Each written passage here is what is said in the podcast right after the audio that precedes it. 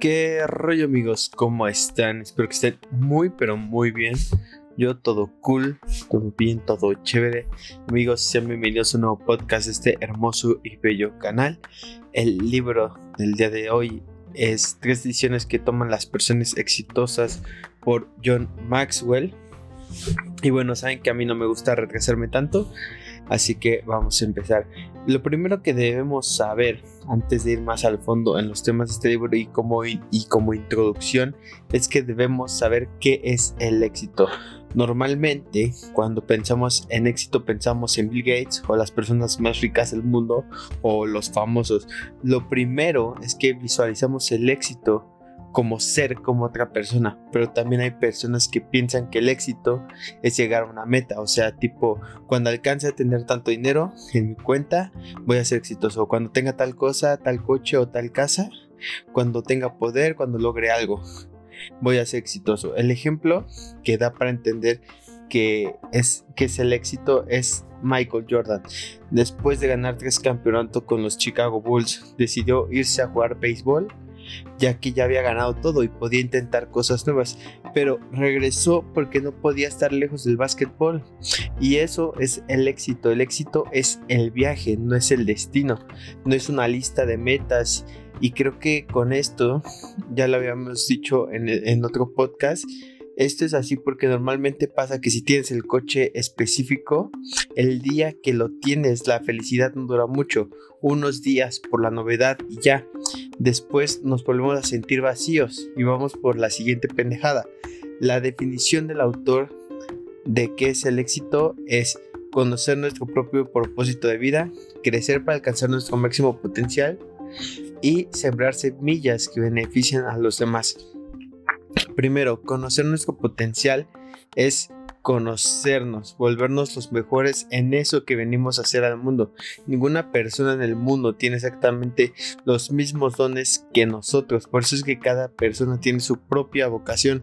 Pregúntate, ¿qué estoy buscando? Esto es la combinación entre las virtudes con las que naciste y lo que quiere realmente tu corazón. Ahora, después de que conozcas tu propósito, debemos buscar desarrollar esa vocación. No trates de enfocarte en 20 cosas, vuélvete bueno en una cosa y hazlo muy bien.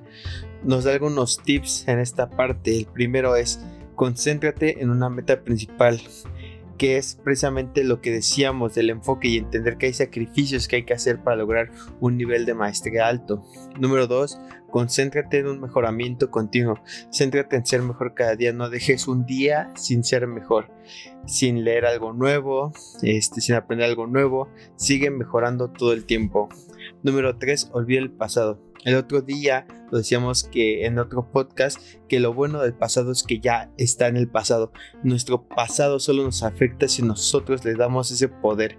Cura tu pasado para que puedas seguir adelante. Sé que suena más fácil decirlo que hacerlo, pero como vimos en el punto anterior, cada día lucha por ser mejor. Número 4. Concéntrate en el futuro. El futuro es el único lugar al que podemos ir.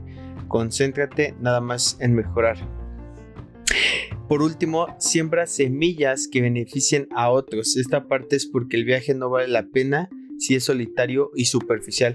Por eso poner tu potencial al servicio de los demás es importante para darle un sentido a la vida y a lo que haces. Puede ser de muchas formas, ya sea ayudando a animales, personas, empleados a alcanzar su máximo potencial. Varía de cada persona y pueden ser muchas cosas. Ahora, de toda esta definición de éxito que él da, vamos a desarrollar, en cada parte del libro vamos a empezar a desarrollar cada una de estas partes. Entonces, como son tres cosas las que dijo, vamos a, desarrollar primero la, la primera parte que es el cómo conozco nuestro propósito. Lo primero que él dice es que respondamos a la pregunta ¿a dónde nos gustaría ir? Una realidad de la vida es que apartamos el dinero y hacemos tiempo para las cosas que realmente son importantes para nosotros.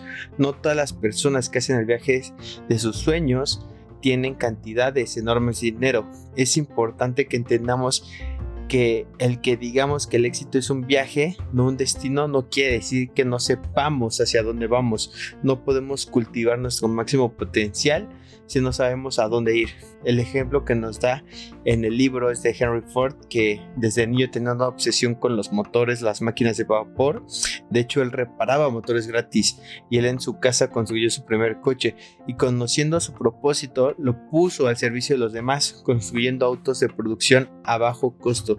Antes de él, todos los coches solo eran para las personas ricas, así era antes de que él implementara su sistema es importante que así como Henry Ford tengamos un sueño de lo que queremos hacer, porque el sueño no solo es algo que es de nosotros y ya, el sueño nos da una dirección, porque no hay una persona que haya sido exitosa sin saber a dónde quiere ir. El sueño nos ayuda a aumentar nuestro potencial, ya que para llegar a donde queremos estar, tenemos que ser más de lo que somos ahora.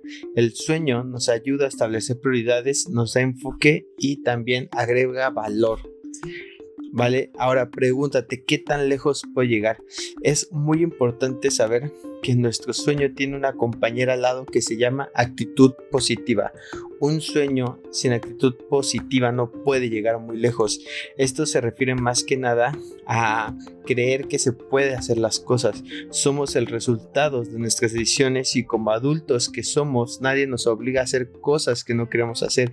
Es importante entender que tenemos que tomar una actitud de responsabilidad ante la vida. No controlamos lo que nos pasa, pero controlamos nuestra actitud ante lo que nos pasa. No elegimos dónde nacimos, pero elegimos que ese pasado nos afecte o no.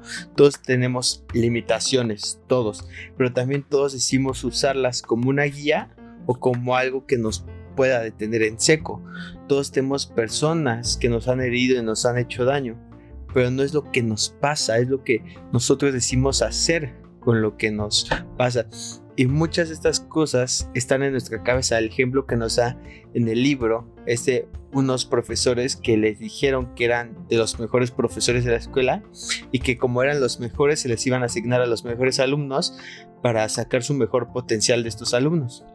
Al final del año, los estudiantes y los profesores lograron en ese grupo entre un 20 o un 30% más de resultados, pero también al final se les dijo la verdad que es que ellos no eran los más inteligentes de todos, que eran un grupo escogido al azar. Y, aún así, a pesar de que fueron un grupo escogido al azar de estudiantes, fueron el mejor grupo porque en su cabeza ellos creían que eran el mejor grupo. Y los profesores también fueron escogidos al azar. Era un grupo normal al final de cuentas. Tenían una actitud de expectativa positiva y esto es muy importante, tener una actitud de expectativa positiva. Esta actitud de expectativa positiva hizo ser mejor a los profesores y a los alumnos porque se creían que eran mejores. De hecho, hay estudios que se han hecho con enfermos de cáncer donde las personas con mejores actitudes después de un tiempo vivían más a pesar de tener cáncer. Ahora, él dice que hay siete señales de una gran actitud. La primera es que una persona con una gran actitud cree en sí mismo. Segunda, están dispuestos a ver lo mejor de los demás. Número tres, pueden ver oportunidades donde quieran. Esto se refiere a que las oportunidades no se basan en la suerte, son el resultado de una buena actitud. Número cuatro, se enfocan en las soluciones. Número cinco, desean dar. Número 6, persistencia. Y número 7, responsabilidad por sus vidas. Que este tema de la responsabilidad ya lo hemos visto muchísimas veces en muchos otros podcasts. Entonces es muy importante la responsabilidad en todo. Y siempre les he dicho, eres responsable hasta por las cosas que tú crees que no eres responsable. ¿Va? Esa es la forma de encarar la vida. La forma de cambiar la actitud es empezar a jugar el juego, empieza a actuar como la persona que te gustaría ser. Al principio obviamente te vas a sentir raro, pero con el tiempo mejorarán las cosas y vas a ir mejorando en ese papel. Estar con personas que son positivas y preguntarles cómo lo hacen también te puede ayudar. Ahora, ¿cómo encuentro ese camino? Es importante la planificación en la vida. Las personas que planifican pueden hacer más. Es importante el no dejarte llevar para ver a dónde llegas. Claro que es importante no solo hacer planes, sino realmente ponerlos en práctica. Las metas que nos ponemos en nuestro propio mapa del éxito.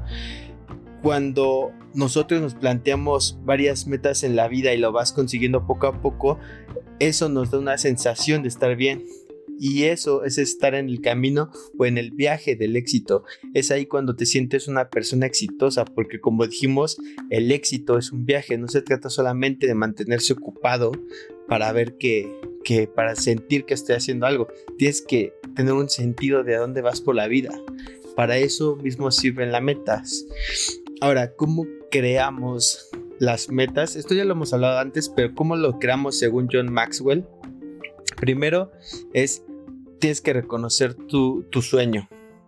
Segundo, tienes que observar tu punto de partida. Es importante saber a dónde vamos, pero también es importante saber dónde estamos parados. Tienes que saber cuánto dinero necesitas, eh, cuánto tienes que viajar, tienes que saber qué tan largo va a ser tu viaje para alcanzar esa meta, tienes que ser consciente de qué tienes a tu favor y cuáles van a ser los problemas y cuál va a ser el costo de eso. Que el costo pueden ser los, se, también se le pueden llamar los sacrificios que vamos a tener que hacer para lograrlo. Velo como si fuera, pues, si fuera un viaje normal. Vamos a viajar de Ciudad de México a Monterrey en el carro hay un coste de gasolina, caseta, el cansancio físico, hay peligro de poder chocar, algún accidente que te detenga. Así puedes verlo tú en tu vida, el saber qué tan largo va a ser el viaje y saber desde dónde estaré, desde dónde estás empezando es muy importante. Después enuncia una declaración de propósito. Es una esto se refiere a que es una filosofía para nuestro viaje del éxito, es nuestra definición de éxito. Usando esa definición de éxito que escuchamos al principio, nosotros podemos enunciar una declaración de cuál es nuestro propósito. ¿no? Ya eso depende de cada persona, definitivamente. Yo no te puedo decir una en específico, pero es eh, cuál es tu propósito, güey, en esta vida. Nada más defínelo, ¿va?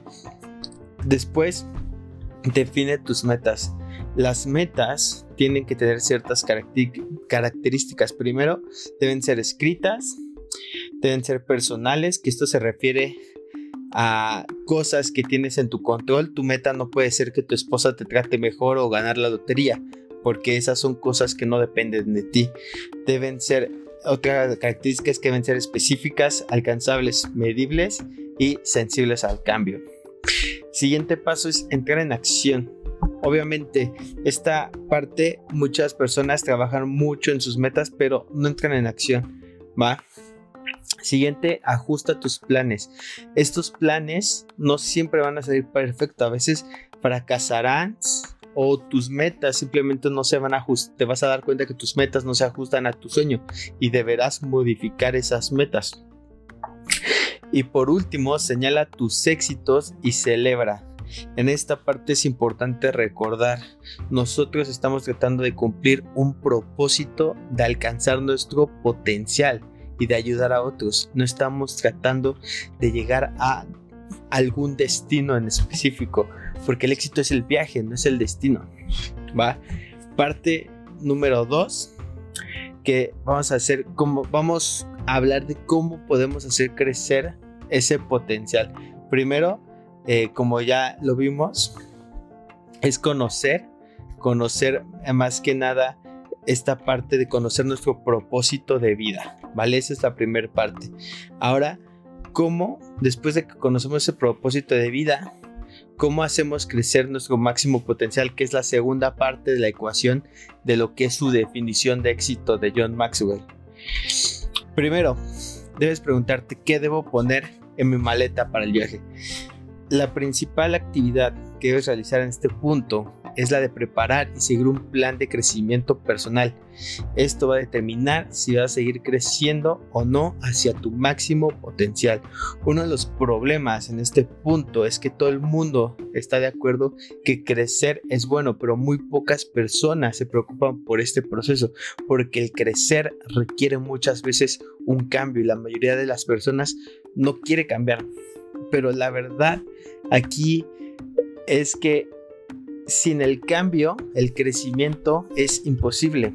Hay 10 principios que nos da el autor aquí para que seamos personas que nos dediquemos al crecimiento personal.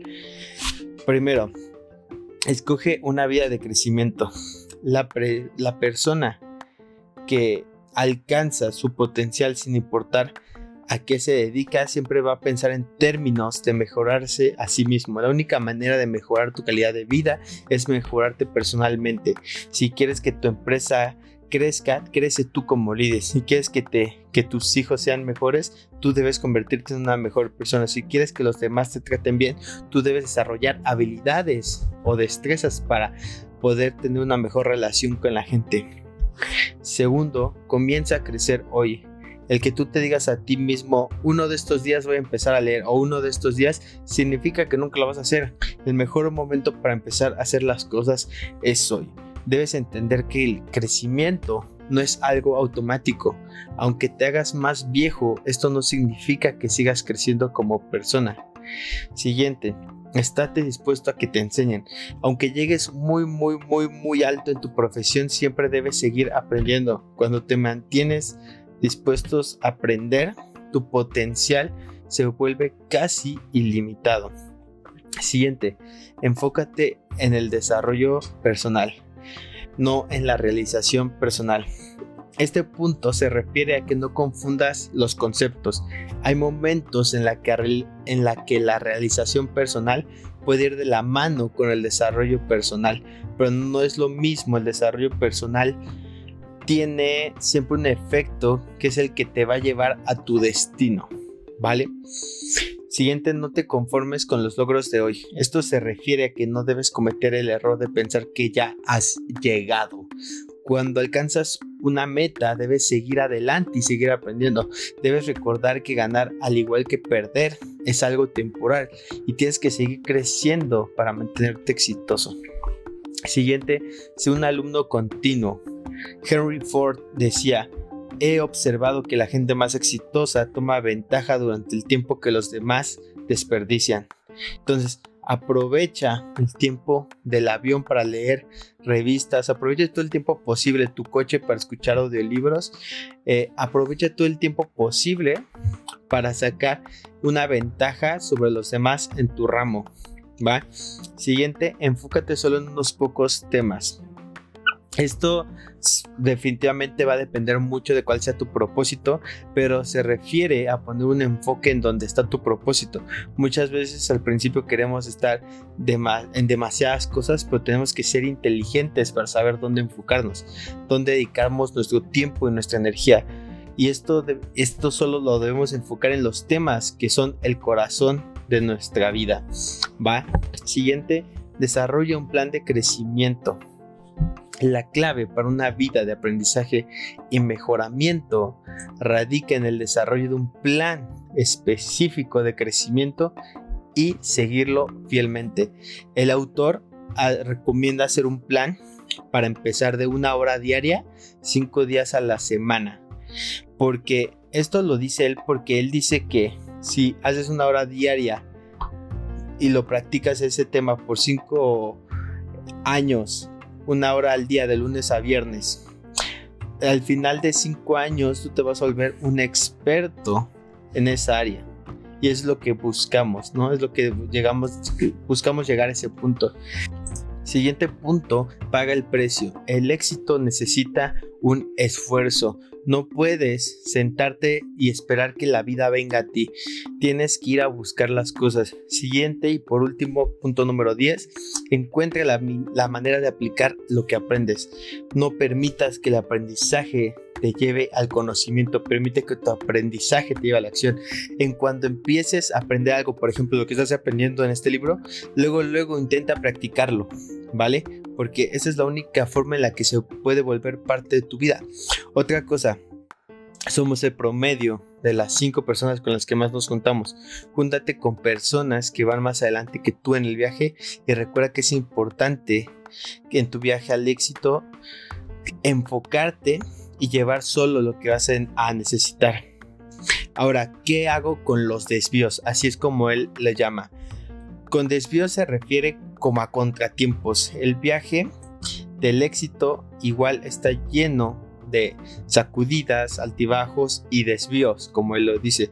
Y nadie puede evitar esto, pero una de las principales claves para el éxito es seguir avanzando en el viaje, haciendo lo mejor que puedas. Eh, ahora sí, las interrupciones, pues las tenemos que afrontar, ¿no? Y, eh, y aprender que tenemos que hacer lo mejor que podamos a pesar de los contratiempos y de los altibajos que nos van a llegar. Muchas veces pasa que nos enfrentamos a esa, que no nos enfrentamos a esa adversidad por el miedo, pero el miedo es algo que se debe superar. Claro que en esta parte el autor sugiere algunas cosas simples para vencer el miedo, pero en casos muy extremos, el autor ya recomienda ir con un profesional para tratar ciertos miedos, si es que ya son miedos muy profundos. Hay algo que debemos considerar que es que el temor es el precio del progreso. Mientras nosotros sigamos avanzando, mientras continuamos expandiendo nuestras capacidades y mientras sigamos asumiendo riesgos, siempre va a existir el temor, pero es algo natural y es una señal de que estamos intentando y estamos avanzando. Tú, tú, el, tú lo que te tienes que enfocar es en las cosas que puedes controlar. Es más importante lo que ocurre con nosotros que lo que nos ocurre a nosotros. Podemos controlar nuestras actitudes a medida que avanzamos en el viaje, pero no tenemos el control sobre las acciones de los demás. El autor dice que el ganar es un hábito, pero también perder puede serlo.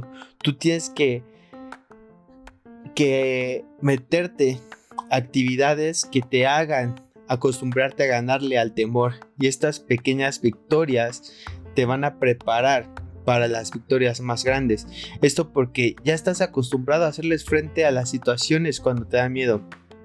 Las personas exitosas que siguen desarrollándose, asumiendo riesgos y avanzando, tienen los mismos sentimientos de temor que todas las demás personas. La única diferencia es que estas personas no permiten que el temor las detenga y las, y las otras personas sí dejan que el temor las detenga y que no, no las permite avanzar, los congela.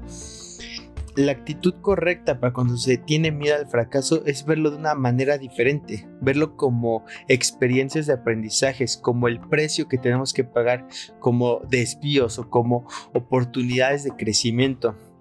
Debes de entender que no todas las acciones que emprendas van a ser exitosas. Por eso no te tomes el fracaso como algo personal, sino como parte de la experiencia de la vida. Una frase que me gustó del libro que dijo Henry Ford es que el fracaso es la oportunidad para comenzar de nuevo con más inteligencia.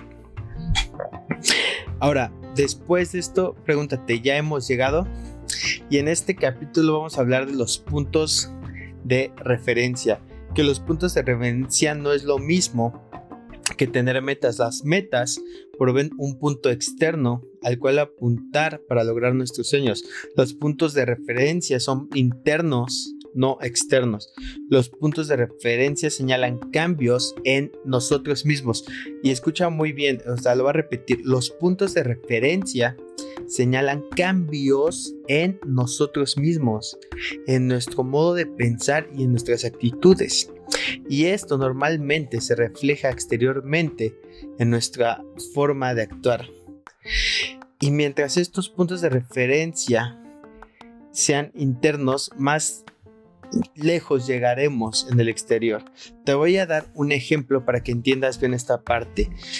Cuando buscamos el reconocimiento de los demás, eso es algo externo. Y lo malo con buscar el reconocimiento de los demás es que es, eh, que es inconstante y fugaz. Si quieres impactar a alguien, tienes que cambiar los elogios que nos gustarían recibir por las cosas que podemos realizar. O sea, nosotros hacemos las cosas por una convicción interna muy fuerte, no por algo externo.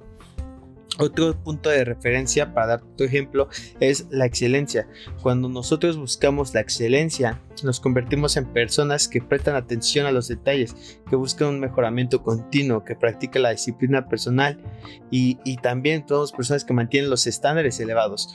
Cuando nosotros buscamos la excelencia en la vida, estamos tomando una decisión interna lo hacemos porque buscamos nuestro potencial más elevado, no para satisfacer algo externo, pero en el punto, en el momento de nosotros buscar la excelencia, eso se va a traducir hacia el exterior, pero lo, hacemos por nosotros mismos, porque como te lo dije y te lo repito, los puntos de referencia son internos, son cambios en nosotros mismos, en nuestro modo de pensar y en nuestras actitudes que a pesar de que son internos, en algún momento se reflejan externamente, ¿vale? Nuestros puntos de referencia tienen algo muy importante. Al ser factores internos, no nos permite aflojar, no nos permite ceder ante el dolor, ni mucho menos no dar lo mejor de uno mismo. Entendemos que no ganamos en la vida por medio de la suerte o cuando nuestro oponente no está dando su mejor versión nos convertimos en las personas que alcanzamos si supiéramos nuestro límite, que es donde se encuentra la victoria. Al primer enemigo que tenemos que derrotar es a nosotros mismos.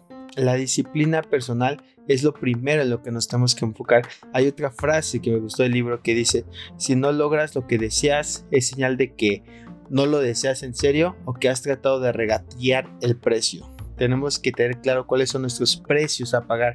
No podemos cambiar un costal de papas por ser el presidente de la Bolsa de Nueva York. ¿Va?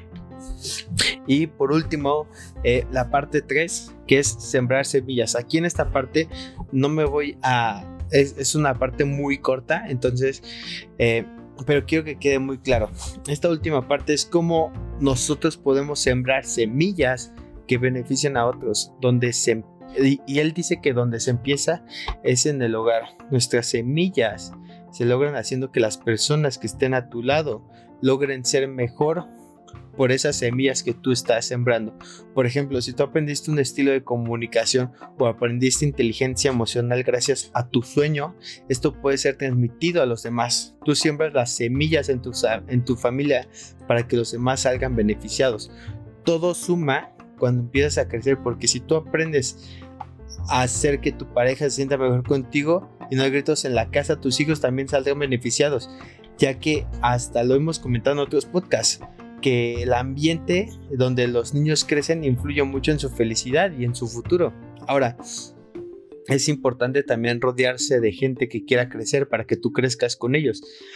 Y y esto es para que todos estén alineados y crezcan en conjunto.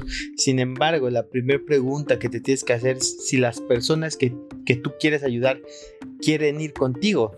No todos buscan alcanzar su máximo potencial y no está mal. Pero ellos no podrán ir contigo en el viaje, no podrán alcanzarte. Las personas deben tener ciertas características para que te puedan acompañar en tu viaje y que tú los puedas ayudar y ellos te hagan mejor a ti. El autor dice que las características son que es, bueno, juntarte con personas que hagan que las cosas sucedan. Número dos, que vean y aprovechen las oportunidades. Número tres, que influyan sobre otros. Número cuatro, que agreguen valor. Número cinco, que atraigan a otros líderes. Número seis, que capaciten a las demás personas. Número 7, que suministre ideas inspiradoras. Número 8, que posea actitudes positivas fuera de lo común. Número 9, que viva de acuerdo a sus compromisos. Y por último, que sea legal. Leal, perdón. Ahora, con esto ya terminamos esta parte del libro. Pero antes que nada, quiero repetirte ¿Qué es el éxito para que lo vayas entendiendo? Porque el libro se llama Tres decisiones que toman las personas exitosas. La definición de éxito es conocer nuestro propósito de vida, crecer para alcanzar nuestro máximo potencial y sembrar semillas que beneficien a los demás. Y esas son las tres decisiones que toman las personas exitosas. Primero, conocer nuestro propósito de vida, 2. Crecer para alcanzar nuestro máximo potencial. Y 3. Sembrar semillas que benefician a los demás.